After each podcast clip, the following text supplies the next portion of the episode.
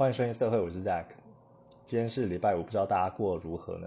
那么今天呢，下午也下了一场超大的豪雨，很多的地方都淹水了，尤其是台北市、新北市的地方。那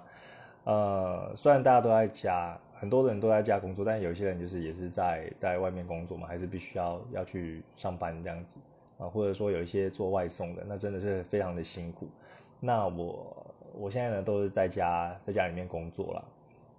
在家画画这样子，所以下雨呢对我影响不大。其实有时候我还蛮喜欢下雨天的，就是看着窗外啊，然后雨水这样打，有那个雨水的声音，然后看着窗外的风景，然后有时候也也会开窗户，我就觉得还蛮凉爽的，觉得蛮赞的。那但是呢，当有影响到你的时候，可能就不是那么赞了。比如说你在上班，然后呃通勤的时候就突然下大雨，你又没带伞或者没穿雨衣的话，那就觉得很很麻烦。那其实今天也是啊，今天下午，呃，睡了午觉就醒来之后就发觉，哎，怎么地板湿湿的？那原来就是，呃，我们房间有漏水啊，就今天雨下太大了。那房间的墙壁呢，本来就有一些小的裂缝，结果雨下太大，那个水就渗进来，那地板上又有积水，然后就很，就就是整个就是，哎，因为我在我在睡觉，又有点半梦半醒，我就听到，哎。旁边好像有那个水就滴滴答答的声音，然后我还不太确定，然后我就我那时候张开眼睛的，就躺在床上，然后就静静的听，因为周围还蛮安静的，然后听了真的有有滴水的声音，后来我就坐起来，然后脚一踩到地板上，结果 结果发现靠，就这地板都湿的，然后就赶快处理一下。对，其实这个洞呢，呃，那个墙墙上的小洞，其实之前我们那个。地板呐，还有那个墙壁，就是会有一条就是蚂蚁行进的路线，然后可能蚂蚁就是从那个小洞爬进来，然后以前因为前几天就可能都是晴天嘛，所以又不以为然，就想说，哎，蚂蚁就看到的时候就可能把它磨掉就好了，那也没有想说要去堵那个洞，那结果像今天下午就下这个好大雨，那就造成这个水就那样渗进来了，那一开始就处理，我就是想说，哎，家里之前有那个 silicone，然后因为我之前有。有在加油做那个，呃，就是印，哎，不是印刷，就是那什么，油漆啊，就有上油漆。那我有有有有，还有一些就是补土啊，就一些呃相关的器具，然后也有 silicone 这样子。我想说，哎，把以前的拿出拿出来用。那结果以前的东西都硬化了，所以就没有办法。后来我就想说，哎，那个小洞而已嘛，所以，呃，家里好像之前有粘土，后来就丢掉了。就想说怎么办，就不想要出门。后来我就，我就我就拿那个口香糖，然后我就搅一搅，然后搅到那个糖分没有之后，就把口香糖拿出来，然后贴在那个洞口，就是暂时堵住那个水啊。但是呢，我堵住了一边之后，我又我又检查那一整一面那整面墙，就发觉就其他地方也有陆续有有漏水的情况，然后所以不是单单用口香糖就可以这样敷衍了事的，就最后还是跑出去一趟。然后去买 silicone，然后还有我们家附近就有一家，呃，类似五金行的店，那也有开，所以出去不到五分钟，然后就回来就赶快处理这样子，啊，所以一整个下午就在处理这个下大雨这个漏水的问题。那现在已经有暂时堵住了啦，那之后等到呃晴天就是有放晴，然后比较干的时候，再好好的检查一下，就是还有什么其他地方有有漏水的。啊，因为今天补的时候就补的超丑的，我就是先把它暂时的这样封起来而已啊，就是以不漏不漏水为原则啊。因为在下大雨要漏水的时候再补，那时候就是很不好补嘛，因为水一直就渗进来，那其实也补的不是很确实啊。那之后呢，然后等就就等干一点了再想办法。好，那另外一件事情跟大家分享就是说，呃。上礼拜有跟大家讲，我们有接到一个委托嘛，那就是画这个《名侦探柯南》的这个黑色组织里面的苦艾酒。那今天呢，礼拜五他也呃，我们的客人也确实就是有汇款的，那所以从今天开始呢，然后就赶快就是进行这个委托，那真的很开心，就是这个有谈成，谈成，然后呃中间的过程也很顺利，那讲话啊，就是客客户也很客气，那我讲的也是呃很。呃，很迅速，很有效率，就赶快确认一下客人的要求，然后他要怎么样的姿势啊，然后怎么样的这个表情啊、眼神，然后穿什么服装等等的，然后确认的都还蛮呃蛮迅速的，然后所以呢，等于说这个委托也确实接到了，那未来的两三周呢，会在画啊完成这个委托作品。那有机会的话，我会再 po 给大家看做宣传。那另外呢，啊五月的月份哦，虽然我有接到比较多委托，因为五月的话算是一个很大的进展啊，就是除了这个苦艾酒的委托，我也有接到，那像我之前有一个从，就是老顾客，然后他又重下给我，那一次就下了五张单。啊，所以我的这个委托的单在五月份是蛮多的，那但有一点可惜的是，我的 Patron 平台呢，啊，五月份目前是零位赞助者，啊，就要去四月之后的赞助呢，这五月份一整个月份都还没有，啊，我觉得有点可惜。虽然接委托的话，你一个委托案赚到的钱是比较多，应该说相对于这个赞助，就是大概三美金、六美金还要多好几倍。但是呢，我自己是比较偏向就是长线思维啊，因为委托有时候有，有时候又没有嘛。那如果 Patron 的话，就相当于是一个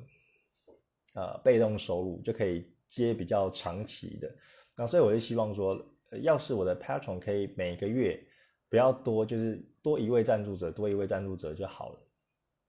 那我是会还蛮开心的，就是希望说，哎，有更多人就可以看我的。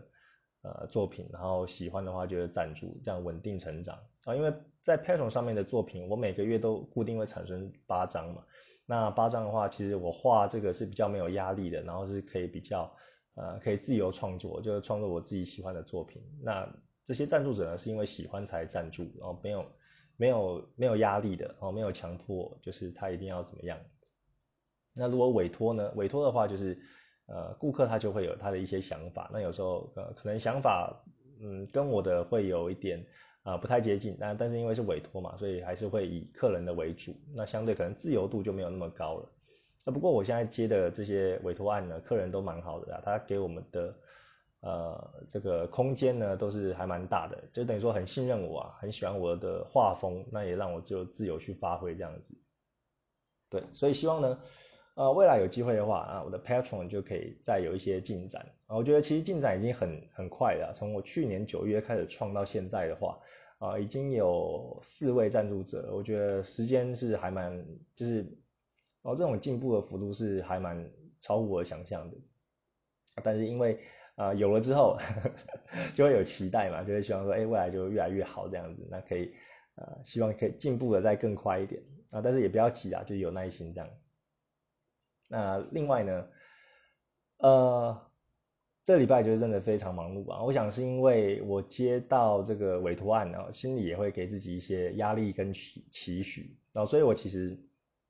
这周礼拜一到礼拜五的进度我都有安排好，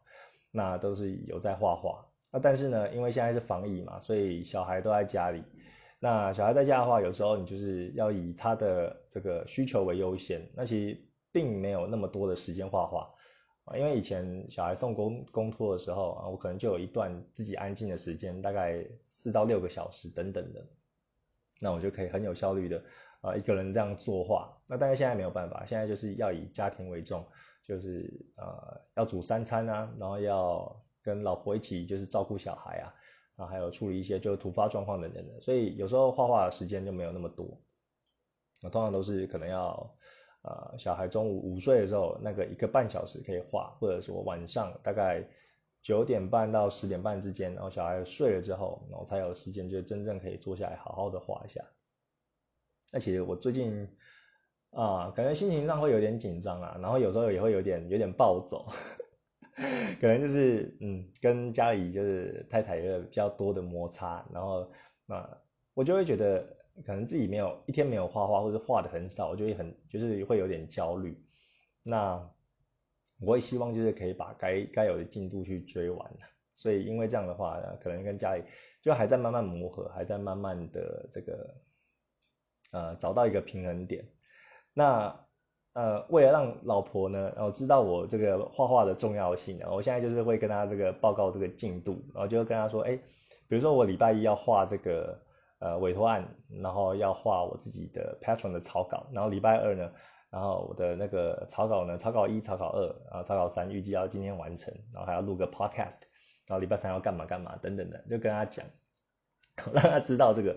我是有在做事的，然后画画的重要性，然后让他知道说，比较知道我可以我我是在干嘛。然后因为有时候除了就是画画之外，我还会看漫画。然后还会就是看 A 片等等的。那这个就是啊，我看漫画也也不是单纯的就是呃放松而已，我其实也会看呃漫画里面的剧情啊，或者分镜啊，或者它的一些画工等等的。讲是这样讲啊，但是在外人看起来就是靠腰啊，你不是要画画？现在现在在看漫画，就是好像又在忙里偷闲这样子啊？不是不是，我我是真的有在就边看漫画边认真，但画漫画是有一个就是我舒压的方式啊。对，因为你有时候画，虽然你是画自己很喜欢的东西，但是一直画下去你也会有点腻嘛，然后要转换个心境，然后所以我有时候画一画，画个大概两个小时之后呢，我就会大概看一下漫画，看个半小时等等的，然后转换一下心情，然后再回来画。对，那所以我又把我的进度又报给老婆，让她知道说，哎，我我的这个工作的内容，那他也比较比较知道，然后不会说，哦，你都一直就是。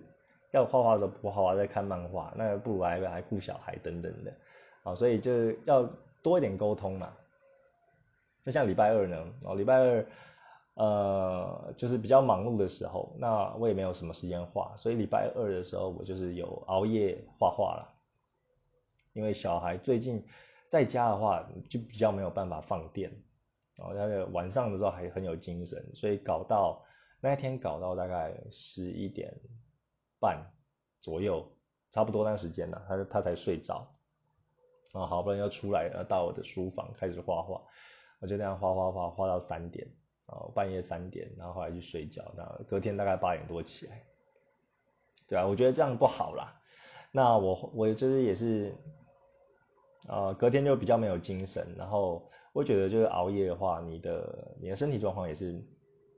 会比较不好，比如说嘴巴会有味道啊。然后身体又比较轻飘飘的，然后早上比较没精神等等的，哦，对对身体健康状况不好。那但是呢，那我觉得就是生气的话你要有好处，那熬夜就要有进度。那所以因为这样的关系呢，我礼拜二就熬夜，就是把我原本要画的进度给给画完了，画的差不多了。所以到礼拜三呢，我就比较稍微有点放松一点，然后就比较心情的这个紧张感就没有那么多哦，因为我会想。啊，希望把这个进度就画好，然后可以按时的交稿。尤其是我现在初初期，啊，委托跟这个 Patron 的赞助还不多，所以我跟每个客人的互动都是非常的，呃，非常的重视，然后非常看重的这每一次的这个交易啊，就会想要哎，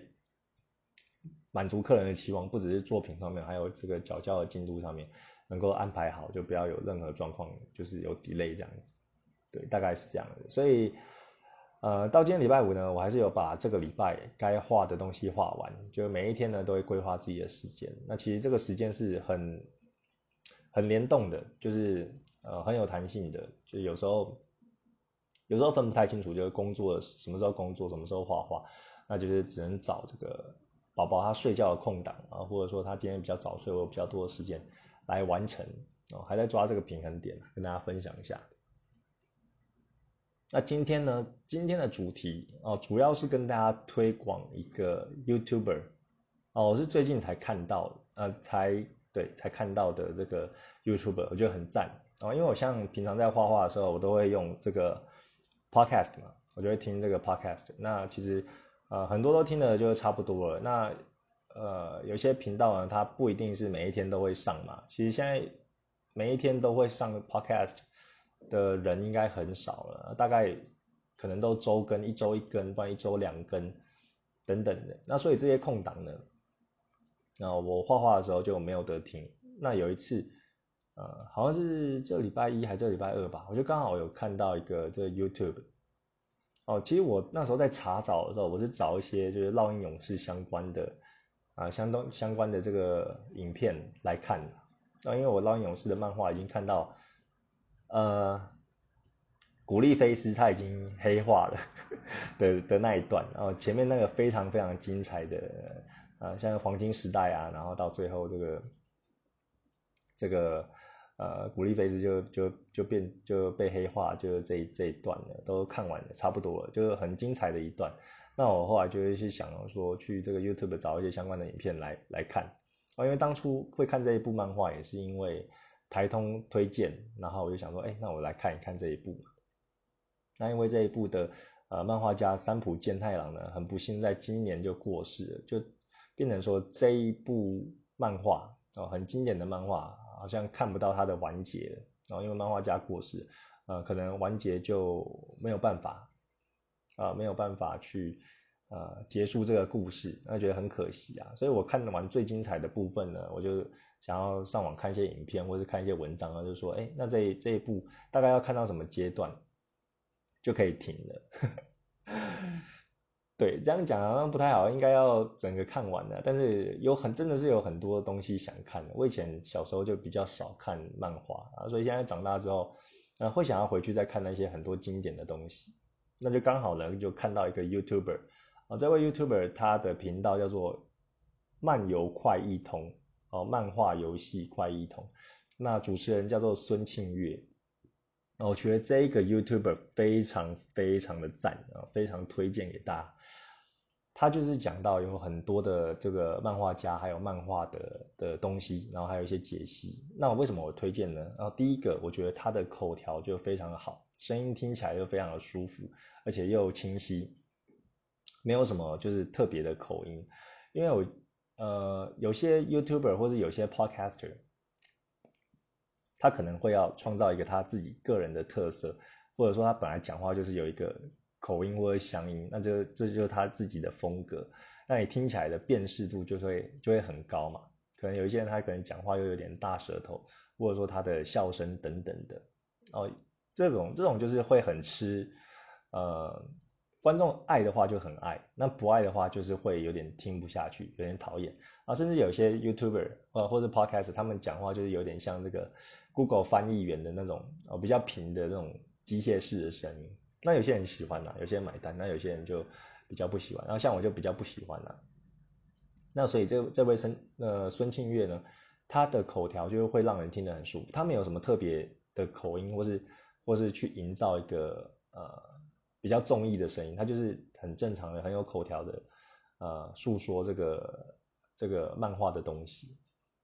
我觉得很赞。那另外呢，就是它的逻辑又非常的清晰啊，他讲的内容就非常非常的丰富哦，你可以去了解啊，比如说他介绍这个《烙印勇士》的作者就是三浦健太郎，然后它里面就会讲到他的一些生平啊，然后他的故事、他成长历程，然后他画这个漫画，还有跟哪些的漫画家有合作啊，哦等等的哦，你的资讯量会获得非常大，所以我觉得很赞，就是我在画画的时候，然后边听这个漫游快一通，又学到很多东西啊。因为虽然我在画画，但是我对于漫画的一些历史脉络或者一些漫画家，我可能有看过一些漫画，但是我对他漫画家不熟悉，或者说对于这个生态还不是很了解。那借由这个 YouTuber，我看到啊，我听到的东西就会就会扩充我的知识量，然后就觉得，哎，原来我很爱的这个漫画，它的作者他以前发生什么事，然后才会画出这个那么好看的漫画。哦，是这是这样子的关系，能够让我去更加的了解，我觉得很赞。那另外这个孙清月他也非常的有个人特色，像他每个 YouTube，他一开始就是有一种那种，呃，以前以前那个玩游戏那个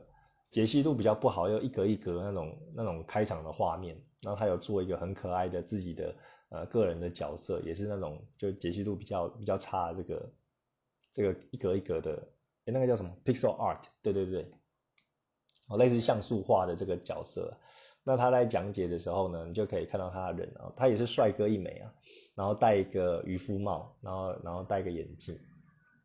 然后每一次每一支的影片都这样子，所以非常的有一致性，然后你看过之后就会记住他这个外这个外形，那再加上他的口条又好，所以很就是很赞啊，就是很很舒服这样子。虽然我没有去看影片啊，有时候就是我在我在画画嘛。我在那个用电绘板画画，那我只是开着开着 YouTube，然后听他的声音而已。那只是他有时候会讲到一些呃，漫画家画了一些什么，或者说提到哪一个人名，我有兴趣的话，我才会把这个呃我的画我的画画布缩小，然后回去看那个 YouTube，看他现在呈现的画面是怎样。那另外呢，除了它的内容丰富之外，它也会加了一些自己个人的心得，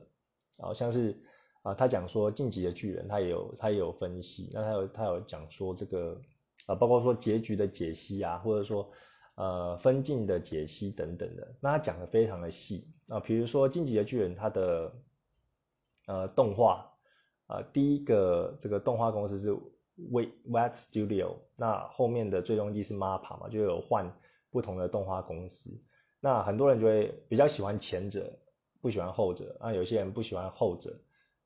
呃，就不喜欢前者，但喜欢后者的这个这个动画的制作，哦，各有所好。那他就会分析说，哦，他也觉得，他觉得前面的这个 Web Studio 它的好在哪里，然后可惜的地方在哪里，还有后面 MAPPA 它做的特色在哪里，那它的劣势是在哪里？那他会去比较，然后还会就是举例子让你去了解。它的分镜是怎么走的？那他他怎么样去走会觉得更好？就会讲得很细。他如果有不喜欢或是觉得比较可惜的部分呢，他不会只说那就是不喜欢而已，他会去研究它的原因，然后去分析给你听，算是言之有物，就非常的扎实。那你也可以了解哇，这些看动画就可以看到那么细，真的是很厉害啊。也许像我这种就比较外行的，然后看个漫画，可能并不会觉得说，哎。这样一点点的跟动有什么差？但是他可以看到很细，我觉得这个就是很专业的地方。那他除了哦，我一开始看他的第一个影片就是跟烙印勇士有关的啦，因为他刚好也有写到这个三浦健太郎他的，然后介绍这一位呃很伟大的漫画家，然后他画的这个众所周知的烙印勇士的故事。那我看完了之后就觉得哇，这个漫画家就真的是真的是很屌。就像写这个《烙印勇士》的这个最精华的篇章的其中一篇，就是黄金时代嘛，就讲述这个凯兹跟古利菲斯他们的呃恩怨情仇。那他在介绍那个孙清月在介绍这一这一部就是呃呃动画哎这部漫画的时候呢，他就讲到，其实三浦健太以前他有成立一个社团叫音社，那里面就是很多的呃漫画同好可以切磋交流。哦，大家都对这个漫画就非常的有热情啊。那这个音社其实就是呃对照到《烙印勇士》漫画里面的这个音之团的这个团体，就还蛮有趣的哦。原来他的这个音之团是取自于他的生活呃的这个人生经历。那它里面呢也有讲到三浦健太郎那时候在这个音社呢也有另一个同好哦是。画这个自杀岛的生生横二，哦，生还二，不好意思，生还二，啊，不好意思，我刚刚是念横还是还啊？应该是横啊，对不起，对不起，我刚暂停了一下去查一下，是生横二。哦，他在这个音社的时候呢，就有认识了这一位，也是同样非常热爱这个漫画的。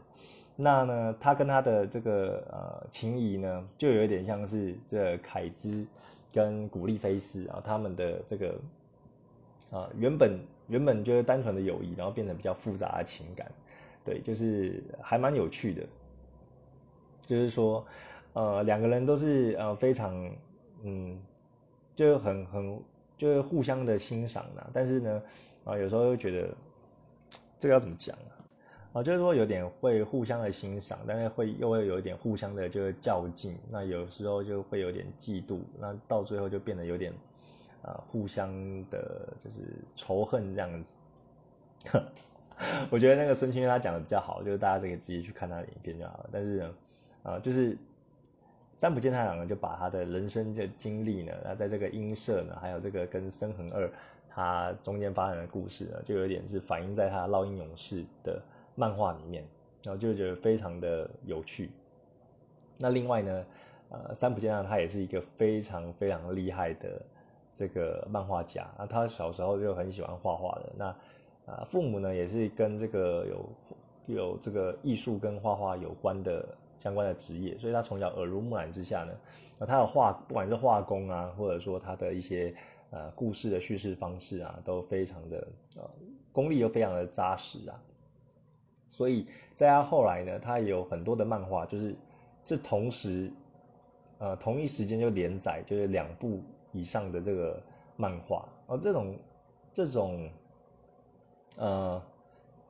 应该很少漫画家会这样做，因为你知道，如果要在一部就是呃一个杂志上面连载的话，其实那个压力是很大的，因为赶稿的时间啊，就常常要一直一直画一直画这样子，那更别说就是要同时同时同一时间去连载，那这也归功于三浦江他小时候就扎实的基础啊。所以当我看完这个呃孙清月他介绍完呃这一位漫画家之后，我觉得哇真的是太屌了。然后对于这个烙印勇士又有有一种就肃然起敬又很尊敬的这个心情，还有就是继续看下去这样子。那除了就是介绍这个之后，我就我就整个就是哎，感就是提起兴趣，然后就听了他其他的 YouTube 的的这个介绍。那他除了就有讲这个三浦健太郎之外呢，哦，也有讲灌篮高手的井上雄彦啊，进击的巨人的剑山创，还有这个海海贼王的这个田尾荣一郎等等的，还有猎人的富坚义博哦，这些漫画家。啊，以前就是知道知道这个人啊，或者知道这个漫画，但是对他们的生平呢都不太了解，所以借由这个 YouTuber，你可以去知道他们的呃一些背景，还有一些故事。那我觉得呃孙清月他讲的就是也非常的有呃非常的有条理，然后非常的引人入胜。他介绍一位漫画家的时候，会先介绍他出生的呃背景，然后他的家乡啊，比如说家乡是产梅子啊，或者说家乡的风景很好啊。等等的，然后父母是做什么的？你觉得有一种啊，跟着跟着他，就是从小啊，从认识他的家乡，然后到那边去旅游，然后知道说哎他小时候成长过程是什么？我觉得很有代很有代入感，然后也也非常的有趣啊。到他要讲到说漫画家他长大之后，哦，什么因缘际会之下，开启了他这个想要当漫画家的梦，然后遇到什么贵人啊，然后到后来变得这个怎么样越来越有名等等的啊，非常的。就非常的有趣啊，然后又可以获得很多的知识量。那里面还有提到很多很多的漫画，像是近期这几年比较有名的，呃，《咒术回战》呐，或者说《炼巨人》啊，或者说前一阵子很有名的这个《鬼灭》啊，像刚刚讲的这个《进击的巨人》也是。然后还有以前的作品，像《死亡笔记本》。第一神拳哦，城市猎人，或是钢之炼金术师跟北斗神拳等等这些漫画，我就每次就提看到他提起的时候，就回想到小时候，就哇，这些就可能以前都有看过，但是那可能那时候还小，就看的看过那时候觉得很好看，但是现在记忆有点模糊了，或者说有点忘记剧情了，但是就是内心就有一个啊，这一部就很好看，有机会一定要再回去看的这种心情。那我也是觉得，哎，听他这样介绍，就很想要再找时间，慢慢的去回味以前看过的这些漫画。那以前可能看了看一看，后来就断掉了，就是也没有等到它结尾。那可能人生就继续模仿了。所以有机会的话，还想要回去再去把这些漫画就是看一遍，哦，非常的赞。那它里面，呃，这个 YouTube 它里面有介绍，就是其实每个漫画家他们的这个成为漫画家的心路历程。啊，像是有一些人，他可能，呃，并没有立志要成为漫画家，他可能就只是把自己画的画就放在网络上等等的，那或者说他去参加一些，呃，啊，参加一些这个比赛，大家都杳无音讯，然后都没有下文，那他可能想说，啊，后续是不是就是去当个就是普通的上班族，然后就没有要走画画这条路了？那后来呢，有遇到一些转折，跟遇到一些贵人啊，或者说他把他自己的漫画就送到这个编辑社，然后编辑社的人呢，刚好就有觉得他有潜力，然后后来就一步一步开启他成为漫画家的大门。哦，这中间有很多的故事，都非常的好听啊，可以去真的是可以看这个 YouTube 叫做漫游快易通哦，真的很赞。那那你去听了之后呢，啊，也会发觉每个漫画家其实有他自己。的长处哦，不一定说漫画家好像大家印象之中就是你的画工要非常的厉害，然后各方面都很强等等的，好像每个人都有每个人专精的部分比如说画这个晋级的巨人的剑山创，然后他当初在画的时候呢，可能画工就不是就还没有练到就是很厉害。所以他的画工就是大家就是看着就还好，然后有时候还会把这个主角跟其他人的这个配角的角色搞混，就是 有点有点脸盲啦，就是看不太看不太出来就是谁是谁这样子啊。但是，他强的地方哦，金山创他强的地方就是他的剧情啊，非常的引人入胜，还有他的分镜非常的厉害。那像三浦健太郎呢，他就是画工非常非常的厉害，啊，就是那个烙印勇士啊，我自己在看呢，会觉得说他的这个男性的肌肉线条画的非常的好，然后还有一些铠甲，还有他画的马，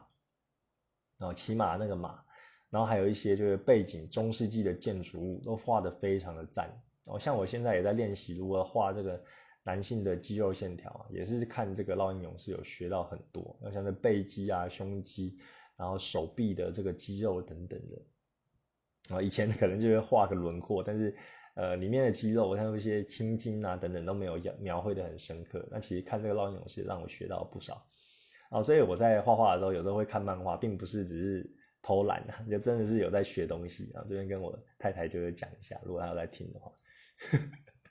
那另外呢，他也有提到，就是像这个《一拳超人》的作者 One，啊，他的画工也是还好，但是他的故事就会非常的有趣，然后非常的独树一格哦。因为当初在画这种呃超人类型的这个漫画，可能大家都是套路都是呃主角呢就是一开始就是没有很强，然后慢慢的遇到敌人越来越强大，然后慢慢的练等变得越来越强等等的。但《一拳超人》当初在这个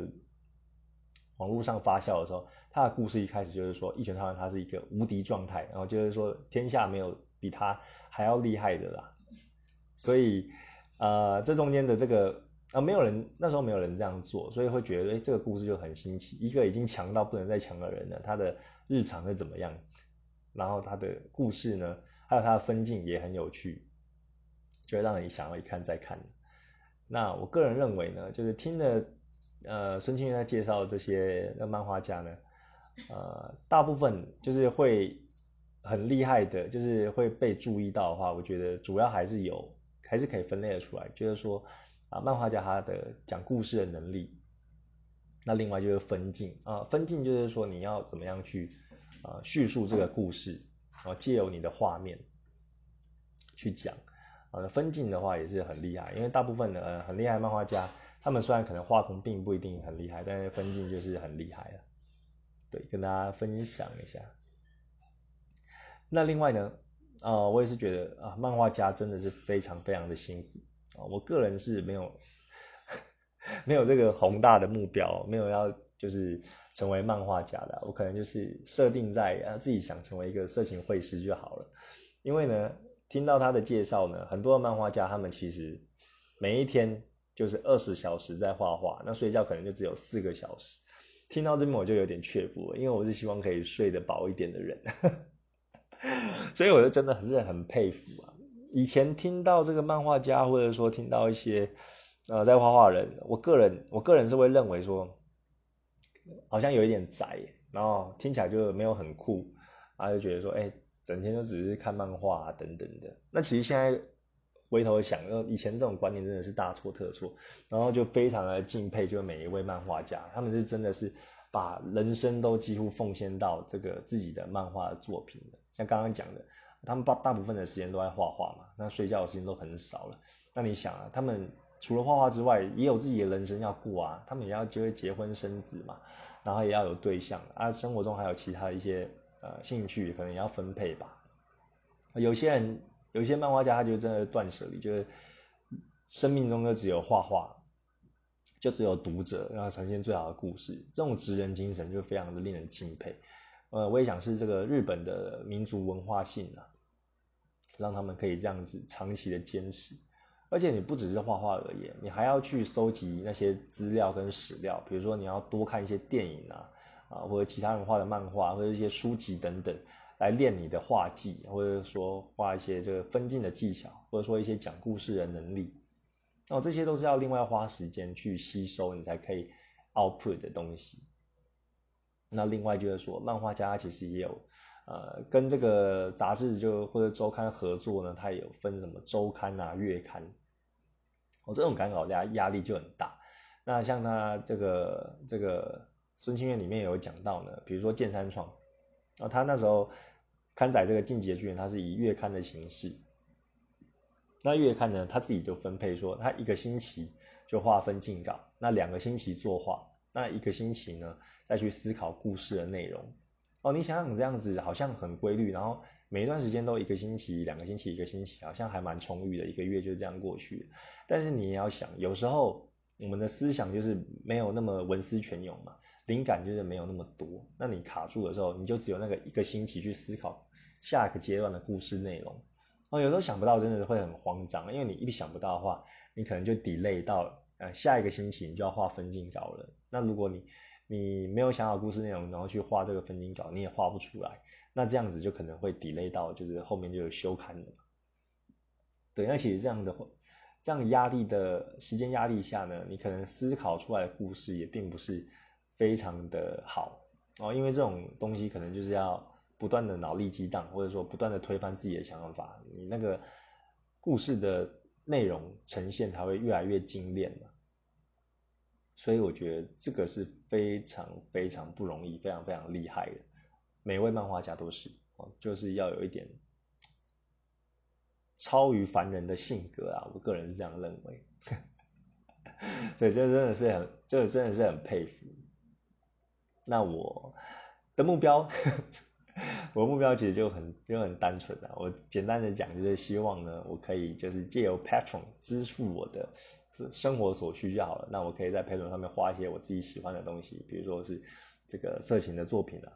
我自己想要累积的这个留下一点东西，大大概就是这样子，就很就很单纯了，没有想过说这样要成为漫画家等等的。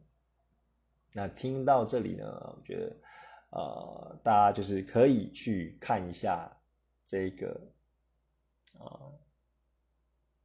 孙清月的漫游快一通。我刚刚停那么久，是因为漫游快通我一直记不起来，我都直接讲孙清月的 YouTube 啊，我大概已经快要听的呃差不多了，就是我大概这这两三天就已经几乎全部快要听完了，就开始在敲完的啦。但是我觉得可以再重听几次，觉得很赞。哦，大概是这样子。那。呃，我五月的这个 Patron 的的奖励呢，已经上架完了，就是今天上的啦。所以，呃，有在赞助我的 Patron 的，今天有收到，我都有私讯传给你们。那六月的作品呢，现在也在如火如荼的进行中。那六月的话，一样会画张画这个八张的作品。那同时呢，我也在完成我的委托案。那希望呢，下个礼拜。也会有更多的时间来画画，然后有一些有其他心得跟大家分享。那今天的内容就到这边喽，我们下次见，拜拜。